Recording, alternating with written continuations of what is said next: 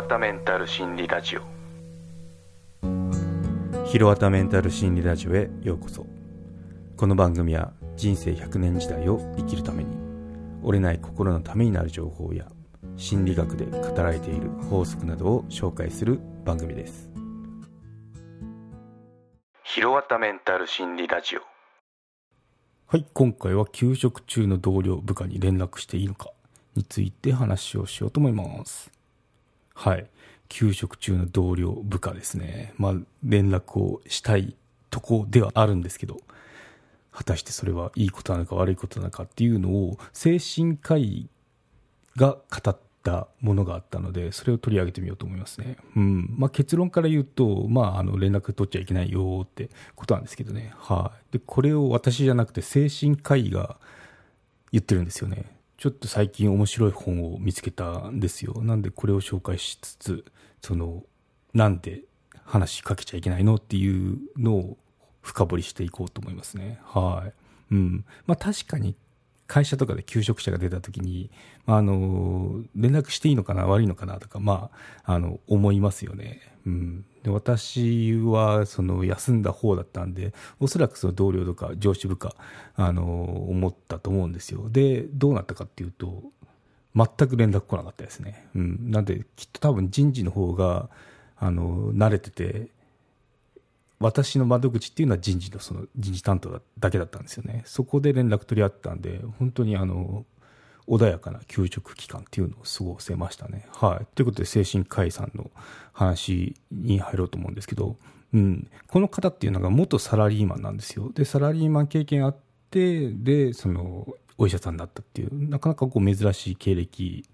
の持ち主ですね。で、結構この元サラリーマンでも飛び込み営業だったらしいんですよ。なんで結構ハードで、なんだろう、ビル一棟を攻めて、攻めるようなスタイルであの飛び込み営業したりとかしてたみたいですね。うん。で、やっぱメンタル病む人も多くて、で、同僚を精神科医じゃなくて、なんだっけ、産業医いるじゃないですか。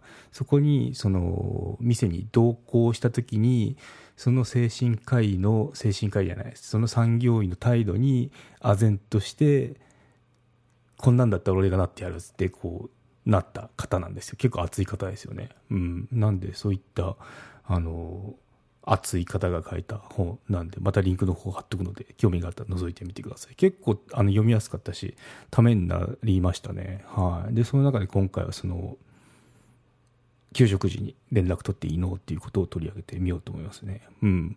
その前に、結構これを、あの、名言がありまして、よくこの、お医者さんに聞かれるらしいんですよね。先生、私は治りますか？っていうような。やっぱ心配ですもんね。治りますか？前と同じになりますか？って言った時に、いつも答えてるのが、いいえらしいですね。いいえって。前と同じになりません。もっとうまくいきますって。どやみたいな感じですよね。そう、かっこいいなとか思って。うん。なんでまあそう言えるのかっていうのもちょっとあのシェアしていこうと思いますね。はい。うん。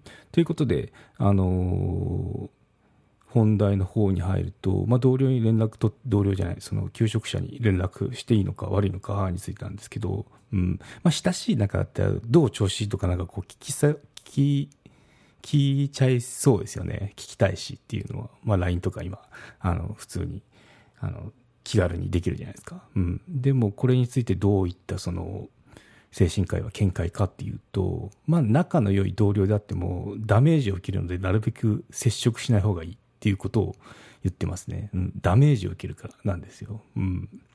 そう。やっぱ繊細なこの状態になってるので、どうその、物事を取るかっていうのは予測不可能なんで、まあ、そう、それでこの相手が気分が浮き沈みなってしまうんであれば、まあ、こう、接しない方がいいよっていうことを言ってますね。うん。まあ、そうですね。で、実際に、その、じゃあこれ本当にそうなのって言ったら、私のその冒頭の話の通り、実際よくやってることのようですね。私はそうだったんで。うん。プライベートアドレスで、で、人事担当を一人置いて、で、連絡、連絡を取るのがいいですよって、その本にも書いたんですよ。で、実際に私もそれを受けてたんで、あ、これって結構その、なんだろう、鉄板の対応なんだなって思いましたね。うん。はい。まあ、その理由っていうのもあって、まあ、どうしてもその、やっぱこの会社が原因で、で、メンタル病んだ時っていうのは、まあ、どうしてもこう、働いた時のことを思い出してしまいますよね。なので接触する人っていうのはもう人数も頻度も下げてくださいっていうことをアドバイスしてますね。あの極力ゼロがいいですって言ってましたね。うん。まあ本当にゆっくりと、まあ1ヶ月、2ヶ月、3ヶ月、わかんないですけど、給食期間はその、だらだら過ごしてくださいねっていうような、その、話でしたね。うん。そう。で、まあ、もちろん現金用っていうのがオフィシャルなやり取りですね。仕事のことですね。これやっちゃうとやっぱもうダメですと。うん、なんで、もうその物理的にメールチャットもストップさせて、で、あの、穏やかに過ごさせてくださいっていうことを言ってましたね。うん、そう。なんで、あとはまあ、決まった人事担当と、まあ、月1回、傷病手当のやり取りくらいにするのがいいですよってことですね。で、その時に、その次の面談、まあ、電話とか、あの、あると思うんですけど、の日にち設定などを行いましょうっていうことを言ってて、うん。まあ、ここで言うとちょっと私は2週間に1回ペースだったんで、まあ、その、頻度の差はあっても、まあ、同じようなその手法っていうのは、あの、取られてるんじゃないかなと思いますね。うん。よそのその、ちょっとこれ聞かれて、今休職してる方とか、あの、これから休職する方とかだったら、あの、どういう対応になるかはわかんないんですけど、まあ、おそらく同じような対応になると思いますね。うん、人事担当が一人ついて、で、その人だけに、その休みの期間を連絡するっていうようなことになると思いますね。うん。なんで、そうですね、そうじゃなくたっても、まあ、なるべくこう、連絡はしないように、その、患者さんに対しても。で、もちろん患者からその同僚にっていうパターンもですね、うん、そういった風がいいんだなって思いましたね。はい。うん。そうですね。で、この医師は、まあ、気持ちはわかりますよっても言ってましたね。そのやっぱ連絡したいじゃないですか。自分たちも何かこう助けにならないければいけないとか、なんかこうなりたいなとかいう気持ちはわかるんですけど、まあ、本人はその繊細な状態ですよと。うん。頻繁に連絡すればあの、早く直して戻んなきゃって焦らせるかもしれないし、あとはまあ、こう、早く戻ってほしいと思わせて申し訳ないなって思うかもしれないですよね。これってプレッシャーになっちゃうんで、やっぱあの、どう捉えるかもう相手次第なんで、そういったことないようにもう会わないっていうのが一番ベストかなって言ってましたね。はい。うん。で、逆に、まあ、あの、席外しちゃっても大丈夫だよと。あの、仕事は回ってるからっていうと、私って不要なんですかっていうような、あの、ふうに思われてもあの困っちゃいますよね。なのでやっぱこう、繊細な状態なんで、その、接し、接しないっていうのが一番ですね。はい。うん。で、まあ、ここでも、その、この医師が言ってたのが、まあ、一旦連絡が立つんですけど、まあ、元気になったらゆっくり話せばいいじゃないですかってことを言ってましたね。うんまあ、一生経つわけじゃないですよってことをおっしゃってて、ああ、そうだなって思いましたね。うん、そう。で、まあ逆もしかりで、まあ患者さんから友人への連絡も控えましょうねってことで、これはなんでかっていうと、その同じくリアクションに揺さぶられちゃうからですよね。うん。